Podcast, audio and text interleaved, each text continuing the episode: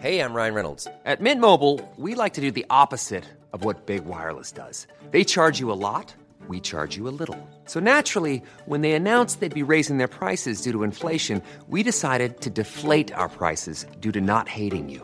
That's right. We're cutting the price of Mint Unlimited from $30 a month to just $15 a month. Give it a try at mintmobile.com slash switch. $45 upfront for three months plus taxes and fees. Promo rate for new customers for limited time. Unlimited more than 40 gigabytes per month. Slows. Full terms at mintmobile.com. Bonjour à toutes et à tous, bienvenue au podcast La Sueur avec Rust. Salut Rust. Salut Guillaume, fidèle au poste. Fidèle au poste, toujours fidèle au poste. Nous étions à Rio pour l'UFC 224, un UFC 224 qui sur le papier puait salement la merde, mais qui finalement s'est terminé avec 11 finishes du spectacle, et puis euh, Showtime do Brasil, avec, euh, on commence directement avec le, ce qui nous intéresse le plus quand même, le Gastelum Jacare. Jacare. Bah ouais, ouais, ouais. Donc c'était entre les deux gros, gros, gros, gros, gros poids lourds de middleweight. Et grosso modo, c'était qui va réussir à pécho le prochain title shot. Voilà. Et ben, c'est Gastelum. Ça s'est fini en décision partagée, mais alors je sais que t'es pas d'accord. Je ne suis pas d'accord. Disent peut-être une autre histoire, mais en ce qui me concerne, c'est une victoire qui est méritée pour Gastelum parce que euh, premier round sûr et certain.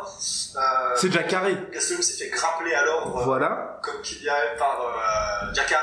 Deuxième round. Oui. En revanche, là, il a enclenché la putain de troisième et il est passé à l'attaque en stand-up et il a Ouais. fait ce que Gastelum fait de mieux, c'est-à-dire bah, mettre son anglaise en marche et, euh, et il est précis, rapide et il fait mal. Ouais. Et troisième round, alors que les deux étaient cramés, euh, Ouais. que cramés, et ben à ce moment-là, euh, c'est Gastelum qui, à mon sens, a été capable dans les dernières minutes, dans les dernières minutes, de mettre le coup de pédale et euh, pour moi a cimenté la bonne décision qui était de le donner vainqueur. That's bullshit. non, mais alors, alors, euh, bon, comment dirais-je J'ai un petit problème avec ton analyse, mon cher Rust. Non, parce que en fait, je, je suis d'accord avec toi, mais pour moi, en fait, le système de jugement pour un, pour un combat, tu sais, c'est au round par round. Donc on est d'accord, Jacare gagne le premier round. Deuxième round, il se fait- Jacare se fait mettre knockdown, il perd le deuxième.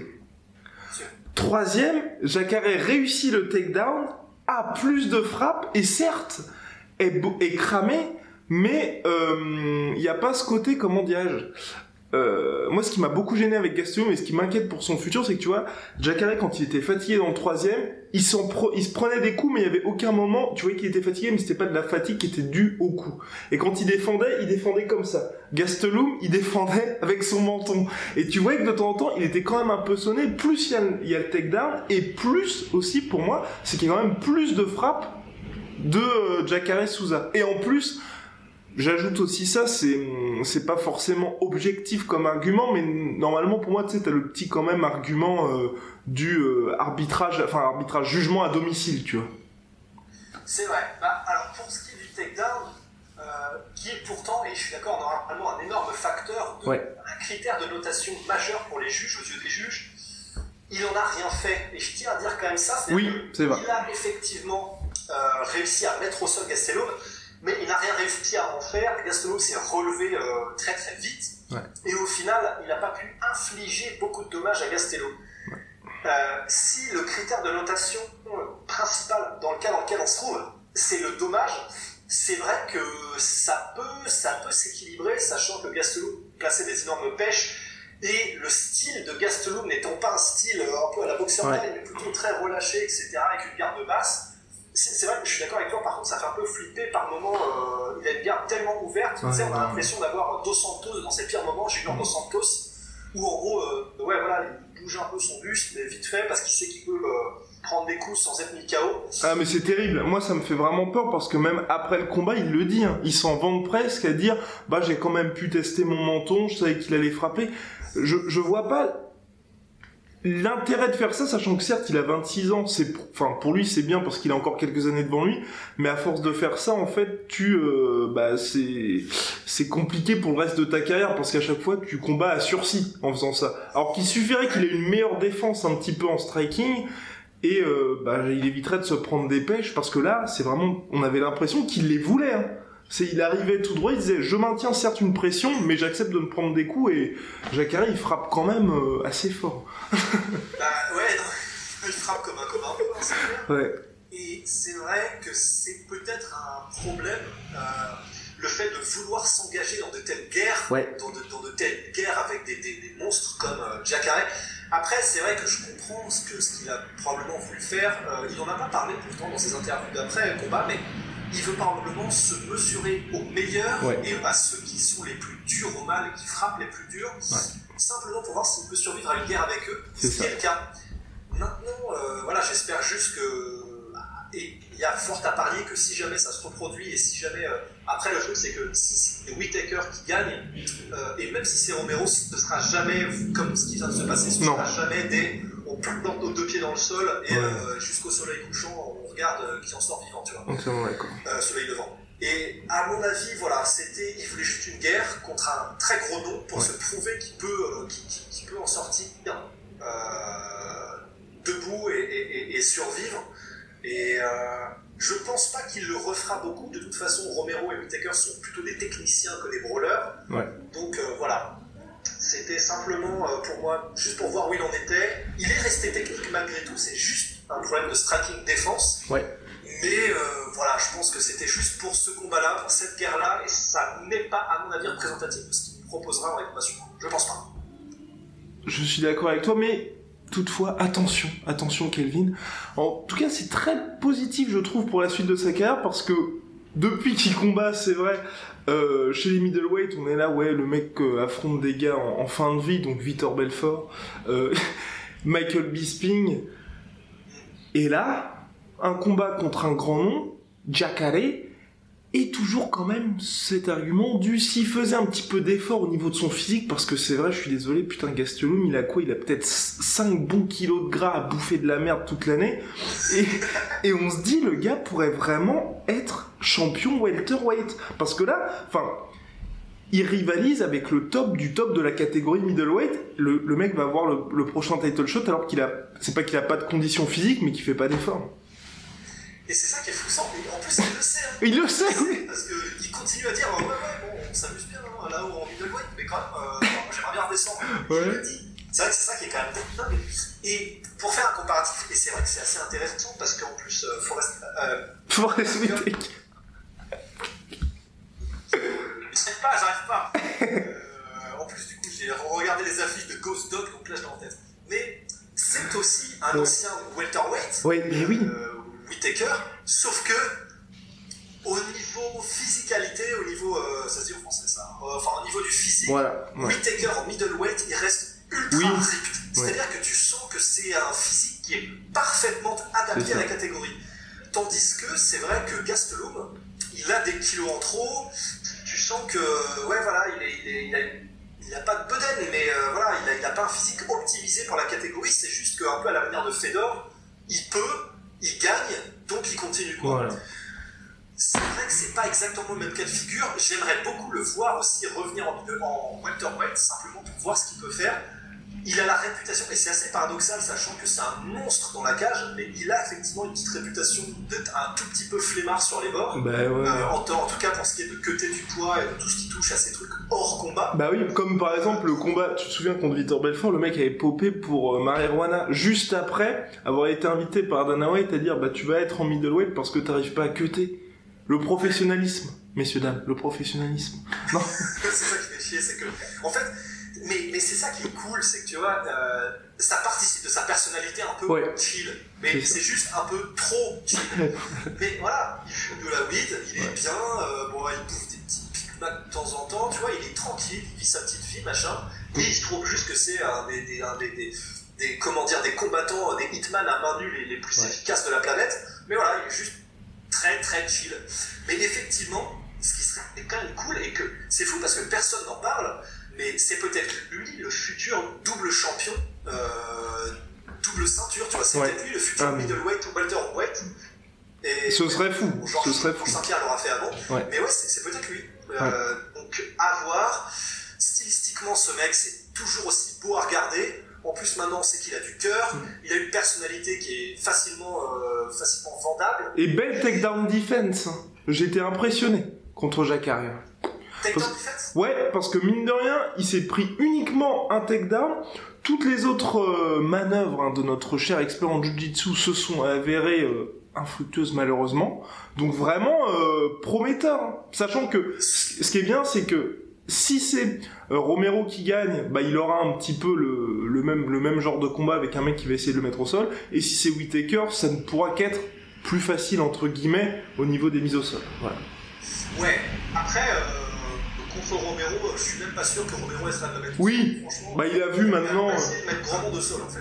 Voilà. De toute façon, comme, comme il les atomise debout, C'est ça. en fait, euh, quelque part, ça fait beaucoup plus rigoler, tu vois. C'est un peu comme Roy Nelson qui disait, mais le sol c'est marrant, mais en fait, quand t'apprends que tu peux exploser les mecs sur un seul coup, euh, c'est quand même vachement plus fun, tu vois. Et c'est vrai, et je pense que c'est pareil pour Romero. Et euh, mais ouais, non, franchement, Gastelum, super tech dans défense. En fait, c'est vrai que c'est marrant, mais c'est. Gastelum, c'est vraiment. C'est, une exception dans le monde des sports de combat. C'est un mec qui devrait pas être en middleweight, mais il les défonce tous. Euh, il est, il n'a aucun problème à résister aux assauts des meilleurs Ouais. jiu-jitsu players de la planète. Il est, euh, il, il outstrike les meilleurs strikers.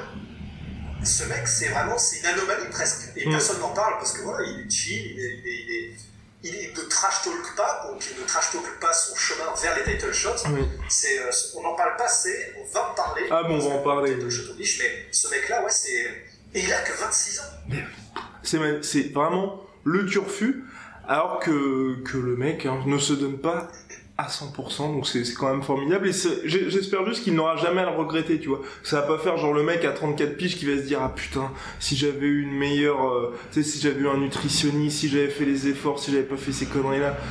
Là, c'est vrai, mais tu vois, à la différence de. euh, et c'est marrant, les, croisés, mais à la différence de Uriah Hall, qui est donc Ouais. aussi en middleweight, euh, Uriah il a cette réputation aussi d'être très inconstant. Alors, c'est pas exactement la même chose, mais Uriah Hall est très inconstant, Ouais. et ce qui revient très souvent quand on parle de ce gars-là, c'est putain, euh, ça fait chier, il a vraiment un potentiel. Ouais, mais- Et il le regrettera probablement. C'est vrai, et.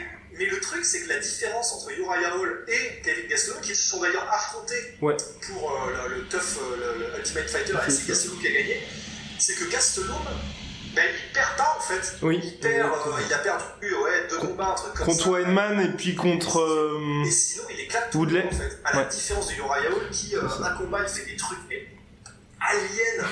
Et l'autre, euh, il se fait poncer par des Moussassi et des, des- des gars comme ça. Bon, normal. mais- Oui.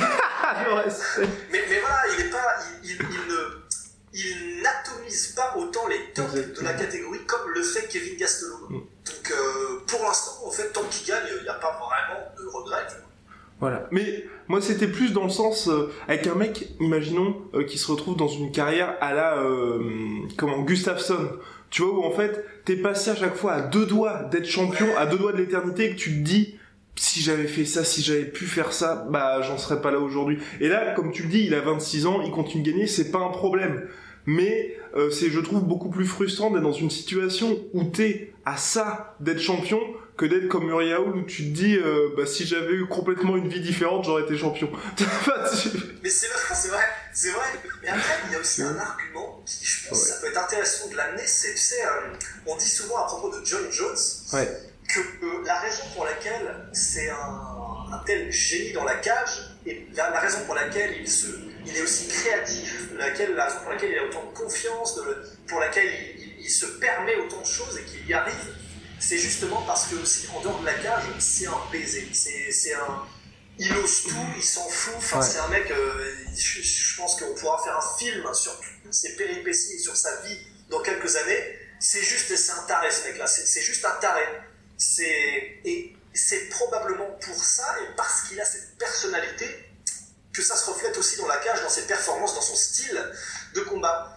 Et, et, euh, je pense que cette théorie et ce truc-là s'appliquerait aussi, pourquoi pas à Gastelum, dans le sens, la raison pour laquelle il, il approche tous les combats et dans, et la, pour- dans la cage, il relaxe, il, Ouais. il gère ses combats, mais comme un, comme un vétéran de 35 piges alors qu'il en a que 26. Ouais. Il est calme, il est relax, il l'assure.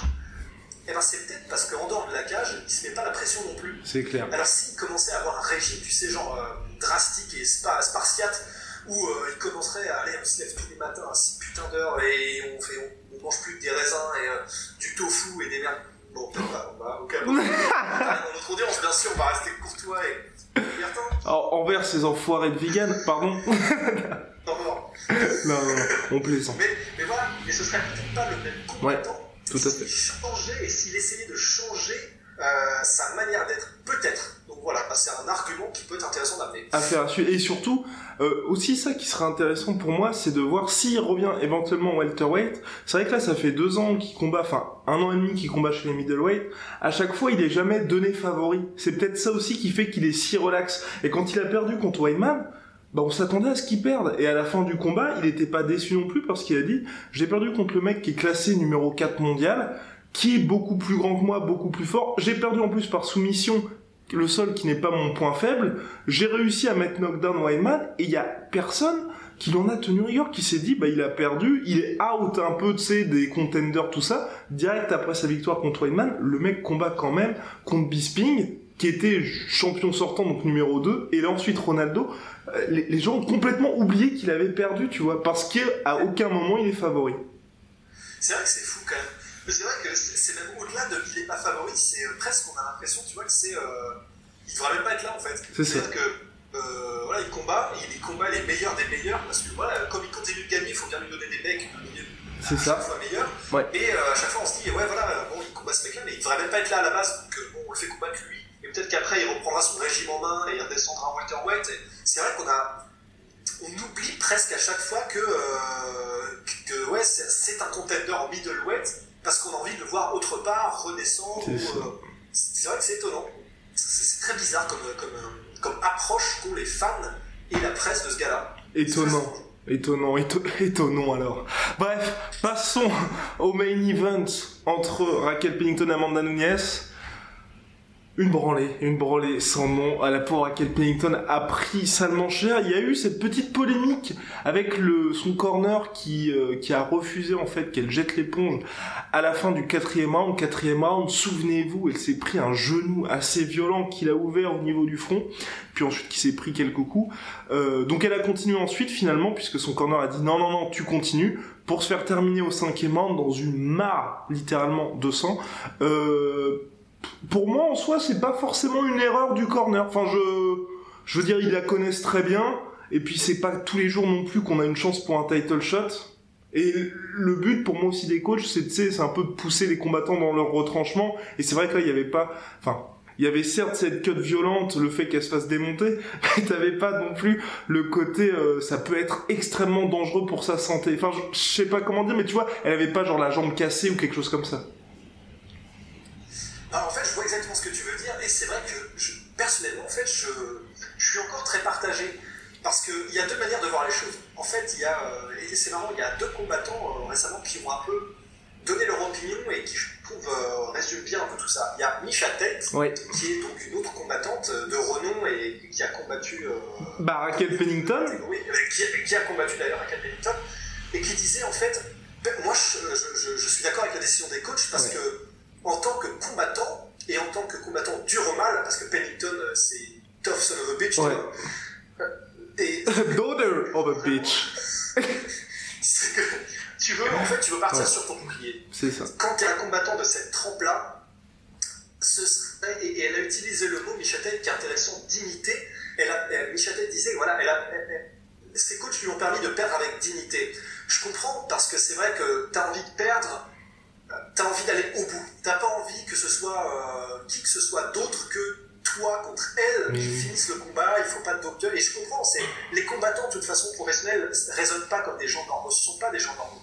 Je comprends tout à fait cette perspective qui était de dire voilà, les, les, les- comme tu disais, les hommes de coin savent euh, ce dont elle est capable, ils veulent la pousser jusqu'au bout. Et en plus, c'est vrai que, alors là, c'est mon opinion, mais quand elle est arrivée vers son coin et qu'elle demandait, et qu'elle a dit I'm done, I'm just done, elle l'a pas dit en mode, euh, et alors là, c'est c'est- les, les, les fans hardcore se souviendront, c'était pas comme BJ Penn contre Georges Saint-Pierre 2. Ouais. C'était pas, je pose mes mains sur la cage, ouais, Oui, c'est fini. J'arrête, Ouais. Là, c'était, je crois que je crois que je crois que j'en peux plus. Mais c'était presque plus soit une, question, soit une manière de dire euh, les gars, je, je sais plus quoi faire, mais, mais aidez-moi. C'était pas voici, c'est terminé. C'était presque, euh, voilà, on- elle, elle attendait quelque chose de la part des coachs. Ouais. Donc c'était un peu plus subtil que, que, que, que de prime abord, juste euh, ces coachs qui l'envoient à l'abattoir. Donc voilà, ça c'était la première manière de voir les choses. La deuxième, c'est Chuck Liddell qui disait, euh, et je suis presque plus d'accord à la limite avec ça, euh, Chuck Liddell disait, voilà, si j'étais dans l'homme de coin, je, je- je lui dirais, voilà, on est au quatrième round, euh, là clairement ça marche pas, tu te fais démonter, euh, bon, je ne le dirai pas comme ça, mais tu te fais démonter depuis euh, les 20 premières secondes. Tout à fait. Là, là ce, qui va, ce qui va se passer, c'est qu'on va te donner une stratégie simple, vraiment un truc que tu n'as pas fait depuis le début et que tu aurais dû faire.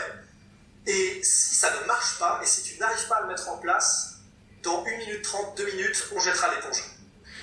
Et à la Ouais. limite, c'est intéressant, parce que ça veut dire que si, ça avait duré 5 autres minutes, elle aurait pris du dommage et, qu'elle avait fait la même chose qu'elle a fait depuis le début, c'est-à-dire reculer, hésiter, ne pas vraiment engager euh, de stratégie particulière ni rien, ça n'a pas vraiment de sens qu'elle continue, elle va, elle va juste faire la même chose et finir par se faire poncer. Alors que si on- le corner lui avait donné des instructions peu académique, un peu à la Rio Shonan euh, contre Anderson Silva, tu vois, un flying, euh, un Oui, flying, un oui. truc comme ça oui. et qu'elle arrive à le mettre en place, dans ces cas-là, ça peut passer. Mais en fait, le problème, c'est que l'homme de coin, les hommes de coin n'ont même pas donné Tout à donc il ne pouvait rien se passer de différent. Clairement. Donc voilà, c'est les, deux- c'est les deux trucs sur le sujet, et c'est vrai que, comme tu le soulignais, et je, je terminerai mon analyse là-dessus, mais c'est que en plus, euh, très honnêtement, le combat était terminé au bout de 20 secondes. Oui, il était. Ah, franchement, ouais. Il y avait. les cinq premières secondes, elle, elle, elle feintait, elle bougeait, elle commençait à gérer son truc. Elle s'est pris le premier low kick. Ouais. Là, elle a, elle a été en mode choc, Oui. état de choc. Ouais. Elle s'est pris les deux autres low kicks après. Et ça, tout ça, c'était après 20 secondes. Et elle n'a plus jamais avancé du combat. C'est ça. Elle était à chaque fois hésitante, elle reculait, elle a hésité. Honnêtement, pour moi, c'était vraiment quasiment plié après 20 secondes. Ouais. Après ces trois low kicks, euh, honnêtement, c'était visuellement évident qu'elle avait- qu'elle n'avait aucune chance. Oui, elle s'est donnée, elle est, elle, est, elle est dure, mais tellement, c'est une combattante extraordinaire. Mais euh, voilà, c'était plié, quoi. Tant pis pour Raquel Pennington. Bref, maintenant pour Amanda Nunes, il faut vraiment faire le combat contre Chris Cyborg. Ça devait être le main event au Brésil. Là, on voit qu'il y a véritablement plus personne. Parce qu'après avoir explosé Raquel Pennington, qui est quand même loin d'être une brêle, hein, les, les gens ne la connaissent pas parce qu'elle n'avait pas combattu depuis deux ans, depuis sa victoire finalement contre Misha Tate. Mais euh, sinon, elle avait eu des défaites, mais des défaites contre Holly Holm, ce qui est là aussi loin d'être humiliant. Et, euh, et donc voilà, donc là Amanda Nunes a combattu tout le monde, il ne reste plus personne chez les bantamweight, il faut faire le combat contre Chris Cyborg, et moi ce qui m'inquiète un peu pour ce combat-là, c'est qu'Amanda Nunes, comme on l'a dit, elle a roulé sur Pennington, mais euh, je trouve qu'elle manque un peu de puissance, et contre Chris Cyborg, à mon avis, Chris Cyborg va se manger les coups, elle va avoir le temps de se marrer, de faire un petit tour, et puis ensuite bah, de dire ok maintenant ça fait trois rounds, faut que je rentre chez moi, et puis euh, ça va être terminé. Ouais, je suis à 100% d'accord avec toi. C'est vrai que. Alors, il y a un truc qui. Je, je suis d'accord avec toi. Il y a, il y a un, un manque un peu de puissance, en tout cas au niveau des points. Oui, niveau des points. low kicks, Oui, ah, les low kicks, c'est au point, il Oui. n'y a pas de problème. Et même, elle aurait pu, je pense, la mettre KO en low kick Ouais. rapidement, mais c'est juste qu'elle a décidé de, de- de laisser cette arme de côté. Mais euh, alors, c'est vrai que, premièrement, si c'était en plus contre Chris Cyborg, là, ce manque de puissance contre Pennington, ce serait vraiment problématique, parce Ouais. qu'en plus, Chris Cyborg, elle est dans la catégorie au-dessus, et elle a l'habitude de prendre des mandales de combattantes professionnelles en boxe thaï et en kickboxing. Et de combattants aussi, et de combattants aussi, hein, parce qu'elle ramène des combattants qui viennent du kickboxing. Donc voilà, c'est pas le même animal. C'est Ouais. pas, c'est pas la même, euh, c'est pas la même arme de poing. Et, euh, et c'est vrai qu'en plus de ça, euh, non seulement elle n'a pas réussi à vraiment faire étalage d'une puissance que Amanda Nunes, on n'a pas eu l'impression que ça pouvait se terminer euh, sur un enchaînement. C'était juste, voilà, Ouais, c'était graduel, c'était graduel. Bon, au bout d'un moment, elle va finir par abandonner. Il n'y a pas, il y a pas, il y avait pas ce côté toute proportion gardée, mais pour faire comprendre un peu, il n'y avait pas ce côté euh, Ngannou Miocic où tu te dis putain, sur un échange, ça peut se terminer direct. Ouais. Et voilà, et du coup, euh, moi je me ferais beaucoup de soucis si jamais le combat se faisait, euh, Amanda Nunes contre Chris Cyborg, parce que là, Euh, alors, pareil, pour ceux qui, qui, qui- sont un peu hardcore, il y a eu un peu le même genre de truc. euh, C'était au Bellator, c'était euh, Alexander Shlemenko, qui été ancien champion middleweight et qui est vraiment une brute, hein, qui avait combattu un vieux Tito Ortiz. Vraiment, euh, c'est vraiment sur la descente Mm. Ouais, ouais. de Tito Ortiz de, de Bah, au Bellator, hein, de- tout est dit. hein. Tout est dit. Gars Tout est dit, Tito Ortiz au Bellator, tout est dit. Oui, oui, on n'a pas besoin d'aller plus loin que ça. Mais justement, justement, un Shlemenko contre Tito Ortiz, alors que euh, Shlemenko était vraiment, vraiment, euh, vraiment euh, physiquement Ouais. très présent, en fait, on s'est rendu compte qu'il y avait un gros, gros, gros différentiel quand tu changes de catégorie. Et là, c'était vraiment, vraiment, vraiment visible. Et je pense, c'est-à-dire que Shlemenko n'avait pas blessé tout simplement. En fait, euh, Ortiz c'était comme frappé contre un punching ball en pierre, tu vois. Après, il y a des choses bizarres qui se passent au Bellator. hein. Je, je, je ne veux pas, je ne veux pas jouer, jouer les. euh, Sors-le, sors-le. Je, je vais le sortir. Les Edward Snowden. Mais. oh putain. Mais, c'est vrai qu'entre la victoire de Tito Ortiz contre Chael Sonnen avec une soumission fantôme et euh, c'est vrai que Shlemenko, il y a eu aussi quelques rumeurs sur lui sur le fait qu'il qu'il ait jeté quelques combats ici et là. Donc après voilà, je, je te laisse poursuivre ton analyse, hein, mais Non, tu l'as, entaché d'une trace de boue qui est maintenant indélébile, merci. Mais, mais t'as raison en plus, hein, c'est vrai que t'as raison. Alors après, à ceci près que dans le combat contre Ortiz, ouais. on sentait que les échanges de, d'anglaise, c'était, Ouais. ils y allaient quand même full power. Ouais. Euh, c'est pas comme, alors là, juste euh, un petit truc à part, mais il faut absolument que les gens aillent voir euh, les combats truqués de Kimbo Slice en boxe anglaise. C'est sublime. C'est, putain.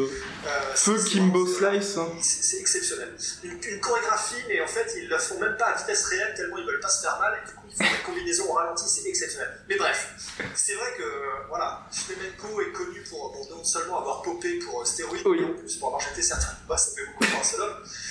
Mais euh, voilà, là où je voulais en venir, c'est qu'on Ouais. sent quand même que, euh, dans certains cas de figure, la, la, la, la classe d'écart fait que c'est presque un obstacle insurmontable physiquement. Ouais.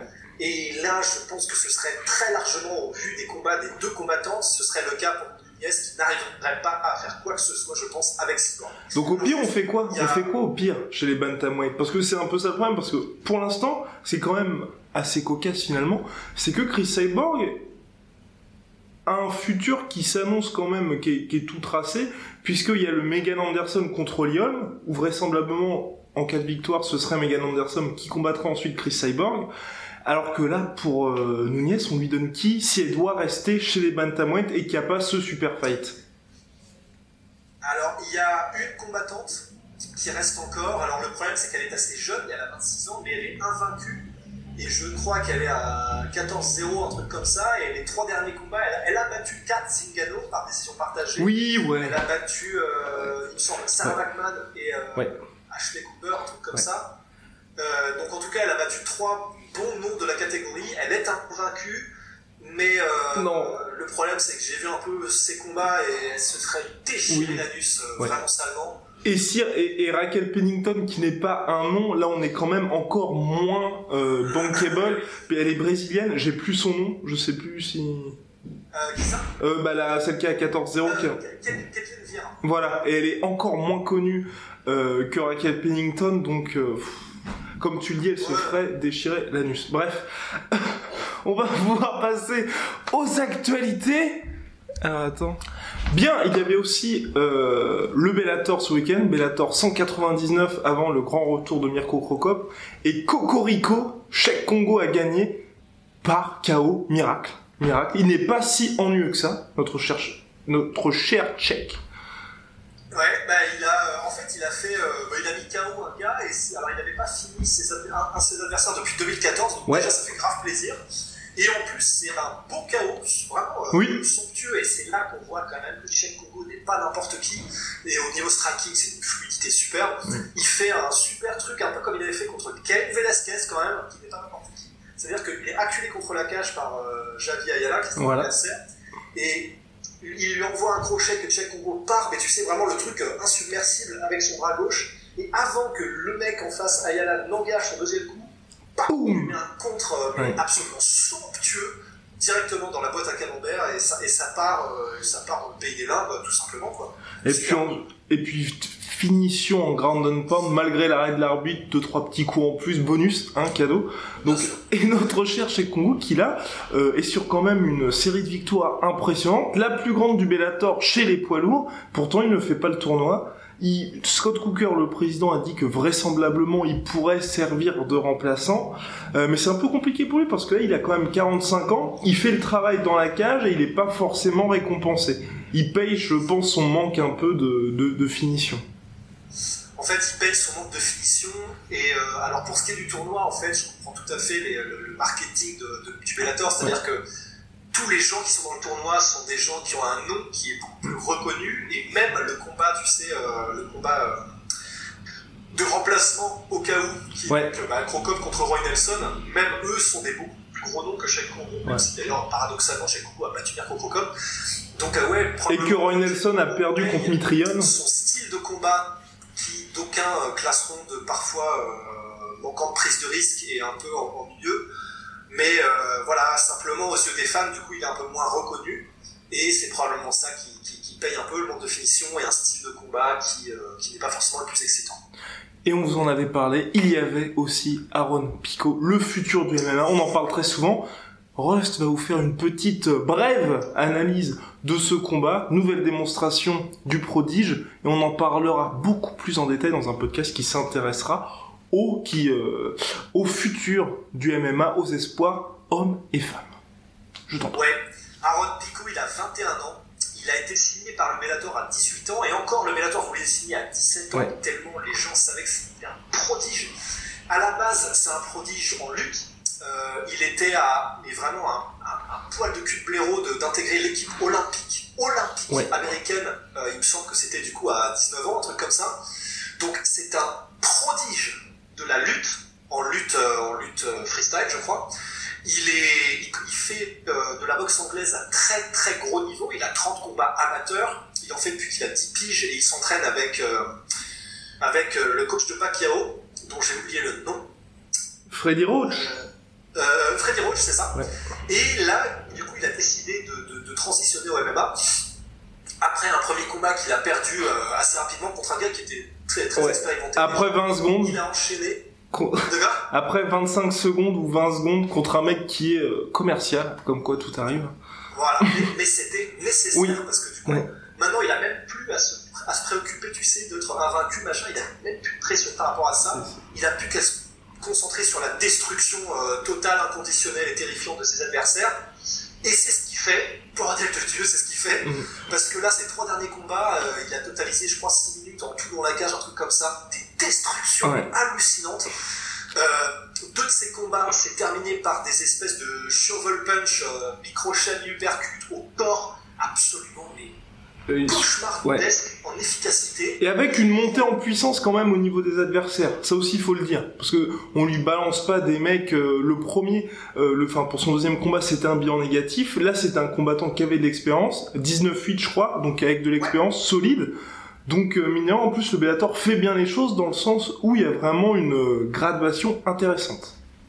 Ouais, le, le seul point où ils ont peut-être merdé, c'est justement ce tout premier combat, et ils ont peut-être eu les, gros, les yeux plus gros que le ventre en lui donnant un mec qui avait un relativement bon bilan. euh, Mais, c'est parce que personne ne voulait l'affronter. C'est pour ça. Et c'est aussi parce que personne ne voulait affronter le. le, le, le- ouais, c'est Billy the Kid, quoi. Personne Ouais. ne veut l'affronter. Et même maintenant, je pense que c'est encore le cas. On Oui. en parle moins, mais je pense que c'est encore le cas. Et voilà, on a ce mec-là entre les pattes. C'est un prodige absolu. Il a, une, il, il a, il a un calme et une, euh, un langage corporel dans la cage qui témoigne d'une expérience comme si le mec avait déjà une vingtaine de combats. C'est hallucinant. Et en anglaise, c'est somptueux. Alors, euh, dans le striking en général, c'est pas encore totalement poli. Oui. Il y a des trucs, euh, des mouvements qui sont parfois un peu étranges. Il y a euh, des, des, des, des, des- comment dire, des, déplacements qui sont pas parfois optimisés. Mais en anglaise, en lutte, il est imprenable. D'ailleurs, alors qu'on rigole ou qu'on ne rigole pas, euh, ne riez pas trop vite quand même quand il nous annonce qu'il veut être champion de MMA et en boxe anglaise, Ouais. sachant que, quand même, pour ceux qui, qui seraient fait à se marrer, euh, il a été sparring partner de Miguel Cotto quand même. Donc, Alors, donc voilà, Ouais. ce mec-là, c'est pour moi le futur. J'aimerais bien qu'il soit créatif un peu plus que euh, machine à tuer. Pour l'instant, on n'a pas vu énormément de créativité, mais euh, en termes de, de, de, de- d'affûtage technique, de, de montagneux, il est, il est vraiment motivé. Pour moi, c'est vraiment euh, c'est le futur ce mec. le futur. On en reparlera beaucoup plus en détail une prochaine fois. Et puis il y a le retour, hein, le jour des morts vivants. Notre cher Chuck Liddell sort de sa retraite pour affronter Tito Ortiz ou un autre, puisqu'il a challengé John Jones. Un petit combat de rentrée facile pour ce cher Chuck Liddell. Euh, assez triste, moi ça me fait plus peur qu'autre chose quand on a vu ces trois derniers combats, même ces six derniers combats puisqu'il restait quand même sur euh, cinq défaites sur les six derniers, trois derniers c'était par KO, donc assez inquiétant surtout que notre cher Chuck Liddell a quand même 48 ans aujourd'hui. Il a 48 ans et, euh, c'est presque un peu cruel, mais d'ailleurs, dans tous les podcasts qu'on a fait, à chaque fois qu'on utilisait un exemple, qu'on prenait un combattant pour le mec, clairement, euh, il a bien fait d'arrêter. En gros, euh, un coup de vent et il tombait. C'était à chaque fois Chuck Liddell, j'en rajoute évidemment, hein, sachant qu'il nous ponce la gueule à tous les deux et il en prend un pour taper sur l'autre, même à 48 piges, mais Ouais. face à des combattants d'une trempe internationale et d'une trempe professionnelle, il a, il, il, il- c'est même, il a plus de menton, c'est impossible. Il, a, il, a, il est cassé par toutes ces années de combat. Il n'a plus la résistance qu'il avait avant. Mais, voilà. Le problème, c'est que des mecs comme ça, surtout Liddell, qui est un combattant, mais vraiment à l'ancienne, Ouais. une espèce de. C'est, ce mec-là, c'est, un, c'est- c'est un, un fossile vivant, mais dans le bon sens du terme, dans le sens, c'est un viking qui est juste pas né, pas né à la bonne époque, quoi. C'est, voilà. Il peut pas se passer des combats, il l'a dit, vraiment, il l'a dit un texto dans sa dernière interview, euh, il y a deux jours, là. Je, je pouvais simplement pas vivre sans, ça me manque trop. Ça me, les camps d'entraînement, même les trucs, les, les, les plus et les moins, euh, comme même les weight cuts, comme les, les, interviews médias, en fait, tout me manque. Le, sport, la- l'adrénaline du combat, j'arrive plus à m'en passer. Et voilà, en fait, on le dit très souvent, mais c'est juste, ces, gars-là, ces, ces, femmes-là qui, qui sont combattantes professionnelles le font parce que c'est c'est dans leur ADN. Et ils sont incapables de ne, de, de ne pas avoir ça dans leur vie. Et Chuck Liddell, voilà, il est euh, là, il va combattre probablement pour la, la promotion de Oscar Oui. de la Hoya contre C'est Tito beau. Ortiz, qui est lui aussi un autre fossile. Après, en soi, je trouve que sportivement, enfin, sportivement, c'est mieux de les faire combattre contre des anciennes légendes, soit pour la promotion de d'Oscar de la Hoya ou au Rising où ils peuvent se charger, plutôt que de les mettre contre des jeunes où ça peut vraiment être terrible pour leur organisme. Le Bellator, par exemple, quand ils avaient fait euh, l'infamous euh, combat entre euh, Gracier et Shamrock, c'était horrible à voir, mais euh, je veux dire, au niveau de leur santé, les combattants ne risquent pas grand-chose que s'ils font un... euh, je dis n'importe quoi, moi, par exemple, Volcanos de Mir contre Chuck Liddell, tu vois. Ouais, non, mais c'est clair, c'est clair, c'est exactement ça. Et alors en plus, du coup, dans l'interview, là même, il disait ça, il disait que Petit Ortiz était une option, Oui. mais qu'il il se fermait pas la porte et qu'il a peut-être commencé par quelqu'un d'autre. Et c'est là, c'est là où il faut vraiment, vraiment qu'il fasse gaffe, parce que si jamais il tente de faire un premier combat, tu sais, contre un inconnu, mais mettons un inconnu euh, au hasard, un putain de russe qui a fait quelques combats au M1, un, un, un light heavyweight, Oh. mais tu sais, un truc vraiment, un, tank que c'est simplement que personne ne le connaît dans, le, dans, les, dans les fans occidentaux. Là, ce serait peut-être l'erreur de sa vie. Oui, parce que s'il tombe, et du coup, on en reparlera aussi dans un prochain podcast, mais Vadim Nemkov, qui est aussi euh, un protégé de Fedor et qui, euh, 26 piges, que personne ne connaît, mais il a mis KO euh, des mecs vraiment très très sérieux récemment. Et si jamais euh, Non, il fera pas ça. Pour, euh, Non. voilà, je sais pas pourquoi le mec contre un gars, non, non. ça va être Ce serait le tuer. Non. Non, mais je pense par contre qu'il pourrait faire un Chuck Liddell, Vitor Belfort, enfin tu vois, des anciennes gloires. Des Ouais, anciennes ouais. gloires, ça vendrait, et puis bon. Mais en tout cas, on espère que Chuck Liddell ne fera pas, en tout cas John Jones finalement a, a dit, a dit non merci poliment, ce qui est quand même bien pour Chuck Liddell, parce que Chuck Liddell avait aussi euh, challengé John Jones, donc un peu, un peu suicidaire, mais bon. Oui, oui, totalement suicidaire. Et d'ailleurs, alors John Jones a refusé poliment, mais quand même avant, et c'est pour ça qu'on dit que John Jones c'est quand même un ce mec, ce mec qui est génial. Il a fait trois tweets et dans les deux premiers, il a quand même dit Bah écoute, si tu veux, je te paye le vol, Ouais. je te paye euh, ton hôtel, et si tu veux, tu viens te faire défoncer chez moi. Et après, il a dit Non, non, mais bon, on est potes, bon, machin. J'ai déjà deux combats contre Ric Flair et George Foreman de prévu. Ce que- voilà. Magnifique. des petites crottes de nez à tous les. John Jones nous manque terriblement, mais bref, tout, tout ça pour dire que ouais, donc Chuck Liddell veut revenir. C'est assez terrible quand même ça, c'est les gens qui ne veulent jamais partir, quitter le MMA game parce que pour les fans et même pour leurs familles qui sont quand même extrêmement attachés à eux, bah on les voit année après année enchaîner les KO les défaites. Par exemple là, le dernier combat de Vitor Belfort, on en a pas parlé, c'est terminé avec un front kick de Lyoto Machida euh, assez impressionnant qui a laissé Victor Belfort pendant deux minutes inconscient. Toute la salle de la Jeunesse Arena était vraiment silencieuse alors que d'habitude bah c'est une ambiance de folie. Et c'est vrai qu'on était tous assez inquiets pour lui alors que là il dit je pars de l'UFC mais je veux continuer à combattre au Rising ou ailleurs. On dit arrêtez, arrêtez s'il vous plaît parce que pour les fans c'est extrêmement compliqué et puis pour leur santé dans 20 ans euh, ça va être des débris les mecs. Ouais. Après, voilà, c'est à ceci près que, au moins, et comme tu le disais, s'ils vont au Rising, des trucs comme ça, ils vont pouvoir se charger euh, comme des pharmacies thaïlandaises, donc à la limite, tant mieux pour eux, ils prendront peut-être moins cher, mais euh, ouais, de toute façon, c'est juste qu'ils sont capables de dire stop. Et pour les fans, euh, et pour les fans, c'est à double tranchant, parce qu'un mec comme Crocop, tu vois, on en parlait, c'est Ouais. chier qu'ils reviennent, mais c'est cool qu'ils reviennent. c'est- c'est- C'est vraiment ça. Enfin bon. Sur ce, mon cher Rust, on se retrouve donc pour le podcast sur les espoirs du MMA. Et puis ce week-end, il y a un événement au Chili UFC, Kamaru Maya, tout le monde s'en branle, sauf nous. À la prochaine. Allez. Salut. Salut. Rust étant de l'autre côté de la planète, puisqu'il est en France, je suis en Amérique du Sud, euh, c'est un peu plus compliqué pour nous de répondre à vos questions à deux.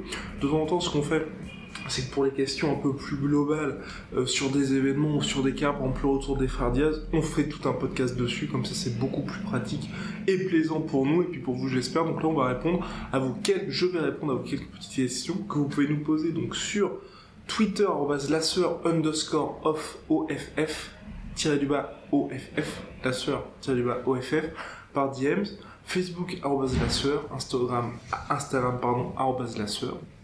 À chaque fois par DM, c'est beaucoup plus pratique pour nous. Euh, donc on va commencer avec la question d'Arnaud Ezekiel Chokdoleinik. Euh, Qu'est-ce que vous en avez pensé Et le fameux twister du Korean Zombie Et oui, et oui, et oui. Olenik a réussi sa douzième Ezekiel Choke de sa carrière, en 20 ans de carrière à peu près, le russe, sa deuxième à l'UFC, il avait réussi la deuxième euh, il y a un an je crois. C'est la première fois qu'on voit ça à l'UFC, alors pourquoi est-ce que c'est aussi peu commun? Parce qu'en fait l'Ezekiel Choke c'est vraiment un move basique de chez basique en Jiu-Jitsu. On apprend ça au débutant, puis ensuite on s'en sert plus jamais parce que euh, c'est, on va dire que c'est vraiment quelque chose quand on a un peu d'expérience en Jiu-Jitsu, en Jiu-Jitsu et au sol, bah, les Ikechok, on sait la contrer. Et Olenik est tombé donc sur des adversaires qui ne pouvaient rien faire. Là, le dernier ayant été le pauvre petit junior là qui s'est fait prendre comme ça par les Choke. Donc voilà, une deuxième dans l'histoire de l'UFC. Olenik qui continue son bonhomme de chemin à plus de 40 ans. Là, il s'impose vraiment comme le gatekeeper de l'UFC de la catégorie heavyweight. Et donc là, pour son prochain combat, il voudrait Fabricio Verdum. Pourquoi pas? Non, écoutez, ça peut être intéressant pour la catégorie. Verdum qui reste sur une défaite assez sale hein, contre Volkov, je sais pas si vous vous souvenez. C'est lors de l'UFC London en mars dernier. euh, il avait commencé un peu à faire le show euh, après avoir reçu euh, quelques sifflets de la part du public. Donc il s'est dit, ok, je vais faire du striking. Verdum qui est un expert en jiu-jitsu brésilien. Et Volkov a fait, bah ok, mon coco, on va faire du striking. Il s'était fait finir euh, salement par KO au sol, enfin bref, sale, sale, sale, sale. Deuxième question, Nico Schuller, Roy Nelson versus Mirko le pronostic, oui c'est bientôt, Mirko qui revient au Bellator, rendez-vous compte, après avoir quand même fait une belle fin de carrière au Rising, il devait arrêter, finalement il est encore revenu, Rising, donc euh, l'organisation créée par ceux qui, ont, qui avaient fait le Pride, feu le Pride FC. Donc Rising, hein, comme vous le savez, comme c'est au Pride, les mecs peuvent prendre tous les produits qu'ils veulent, ce qui est assez cool pour les combattants. Et ce qui permet à Mirko de 45 piges d'être euh, une machine de gars. Il avait gagné le Grand Prix Heavyweight. Là, l'année dernière, euh, pour la nouvelle année, il avait gagné aussi contre un japonais de 47 piges, je crois. Enfin bref, c'était un peu n'importe quoi. Et donc là, il revient au Bellator avant de combattre à nouveau à Rising, je crois, sera en juin. Bref, il revient au Bellator 200 pour affronter Roy Nelson. En fait, le vainqueur de ce combat-là sera un remplaçant pour le tournoi heavyweight du Bellator qui, se poursuit. Intéressant, c'est une revanche donc pour Crocop. Ça peut, ça, peut se terminer en victoire. hein. On sait pas ce qui va se passer. On sait que là, il est testé par le Bellator, qui est pas aussi strict que l'UFC avec l'USADA. Mais bon, pourquoi, pourquoi pas Euh, Je vois quand même. Ah, c'est c'est compliqué. C'est compliqué ces combats-là. C'était un peu comme le fait dormir, qui était aussi compliqué à pronostiquer. Je vois pour ma part quand même une victoire de Crocop qui était impressionnante sur ses dernières sorties Rising. Certes, il n'a plus droit au produit, mais comme je l'ai dit, c'est plus Bellator, donc il devrait y avoir euh, quelques reliquats de ce qu'il avait pu avoir au Japon. Roy Nelson qui reste sur une défaite euh, assez quand même euh, difficile pour lui contre Mitrione parce que c'était très serré comme combat, euh, qui fera, je pense à mon avis, tout pour l'emporter dans cette revanche-là, surtout qu'il y a eu un petit peu de trash talk entre les deux, mais je vois quand même bien Mirko s'imposer par KO. Et oui, et oui. Pour Arnaud, pour revenir à la question d'Arnaud, le fameux twister du Korean Zombie qui avait mis tout le monde en PLS en 2011 pour la revanche contre Garcia, il avait perdu le premier combat. Et là, il avait sorti un twister, mais, magnifique, il était parti du dos pour ensuite réussir à le prendre comme ça. Joe Rogan était en PLS, Goldberg ne savait pas de quoi il s'agissait, bref, c'était magnifique. Le Korean Zombie qui commençait vraiment à se faire un prénom. Là, il a fait son service militaire qu'il avait euh, pendant, je crois, 2-3 ans, il était absent. Il est revenu à dernière avec une victoire contre Bermudez et là on attend vraiment le retour du Zombie 31 ans maintenant. Il reste dans son prime. On espère qu'il pourra avoir un, un dernier gros run pour bien finir sa carrière. Question ensuite d'Union Game sur Instagram. Salut les gars j'ai une question qui pourrait vous intéresser pour le prochain podcast. Pourquoi ne voit-on pas plus de Brésiliens champions alors qu'avant il y en avait énormément?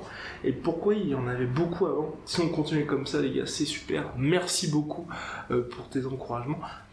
Bah, les Brésiliens en fait, euh, ils sont toujours là, ils, ils sont pas partis, c'est juste que la concurrence s'est mise au niveau et que c'est un peu plus compliqué pour eux, mais il y a toujours des contenders dans toutes les catégories. Chez les femmes, Amanda Nunes et Chris Cyborg sont championnes. Il y a dans la catégorie strawweight, peut-être flyweight si elle n'arrive pas à faire le poids, Mackenzie Dern, on en reparlera avec Rust, qui arrive très fort. Chez les mecs, Rafael Dos Anjos combat pour le titre intérimaire à l'UFC 225 à Chicago, qui arrive là dans, moins d'un mois contre le Big Wellington, donc il pourra avoir la ceinture. Jacare Souza là, il a perdu malheureusement pour l'UFC 224, mais c'était pour officieusement euh, avoir le title shot ensuite chez les middleweights. Fabricio Verdum, qui était champion il y a deux ans, il a perdu. Là, il a encore perdu contre Volkov, mais il reste un peu parmi ces noms-là. José Aldo, bon, lui, là, pour le coup, il est en fin de carrière. Mais il y a toujours des noms, il y a toujours des Brésiliens. C'est juste qu'avant, effectivement, ils étaient champions. Ils sont un petit peu redescendus d'un cran. Mais il y a du nouveau Polo Borrachina, qui est euh, middleweight, très très gros talent. Là, il combat bientôt Uriah Hall. Et lui, il arrive aussi très fort dans la catégorie. Voilà, il y a du monde, il y a du monde. C'est juste que là, en fait, il y a un petit peu une croisée entre les vétérans, les anciens champions qui étaient un peu ceux qui sont sur la phase descendante avec la nouvelle jeunesse qui arrive. Mais les Brésiliens, vous inquiétez pas, ils sont toujours là, ils arrivent et on fera le point là-dessus sur les, sur les espoirs qui arrivent. Il y a quelques Brésiliens assez chauds. Ensuite, la question de Candice, comment ça va au Brésil? Bien ou bien? Bah écoute, Candice, formidable. Le Brésil, c'était vraiment superbe. D'ailleurs, merci à l'UFC pour l'accueil. On a passé vraiment une très bonne semaine. On était très bien placés pour prendre des super photos. Top, événement top, parce que c'était une carte qui était quand même, on l'a dit avant, après, euh, qui devrait pas faire euh, des masses en pay-per-view, parce que c'est vrai que ça manquait de nom. L'événement Amanda Nunes, Raquel Pennington, Raquel Pennington qui est pas vraiment connue du grand public, hein, malgré une carrière tout à fait honorable, mais une carte où les Brésiliens ont vraiment mis le feu. Le public d'une part, les combattants aussi, et puis euh, même leurs adversaires, puisque au terme de la carte, sur les 13 combats, donc, il y a eu 11 finishes, record de l'UFC, euh, qui égale euh, un record d'une carte où il y avait Michael Bisping, je crois. Donc vraiment extrêmement plaisant pour comme événement. Et le seul combat de la carte principale finalement qui, qui a été à son terme, c'était Jacare Souza contre notre cher Calvin Gastelum. Moi je n'étais pas d'accord avec la décision. Et oui, parce que grand fan de Jacare, pensais qu'il avait fait ce qu'il fallait. Mais les arbitres, le juge, pardon, les juges, les trois juges ont donné raison à ce cher Kevin Gastelum et, et Rust a approuvé la décision, donc euh, je crois qu'on est serein là-dessus. Bien, question de Victor aussi sur Snapchat. C'est fou qu'un site comme vous soit aussi fan d'un rappeur comme Hugo TSR. Bref, je vous kiffe. euh, je vous kiffe et c'est grâce à vous que j'arrive à suivre la NBA. Continuez comme ça. Merci beaucoup Victor pour ton message.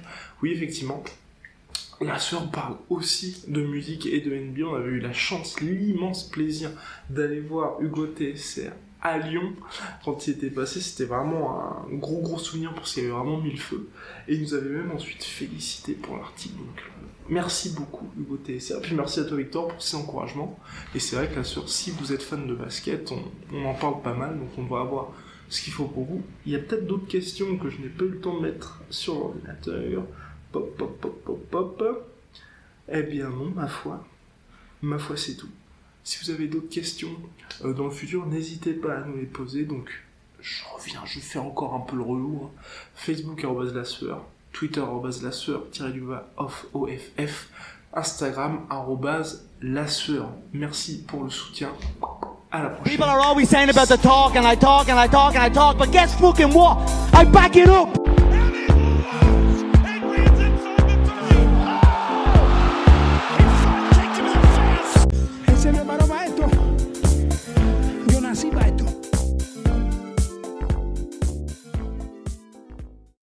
Et voilà, c'est la fin de votre épisode du podcast La Sœur. Si ça vous a plu, n'hésitez pas à nous mettre les 5 étoiles sur Apple Podcast ou sur Spotify. Vous pouvez aussi nous laisser un petit commentaire, ça nous aidera beaucoup. Et si vous voulez aller plus loin avec nous, vous tapez La Sueur sur toutes les plateformes ou sur les réseaux sociaux, vous nous trouverez. Et là, vous nous écoutez très certainement en audio. On est aussi en vidéo sur YouTube, mais également sur Snapchat. Là encore, vous tapez La Sueur et on sera là. Merci de votre fidélité et à très vite pour de nouvelles aventures.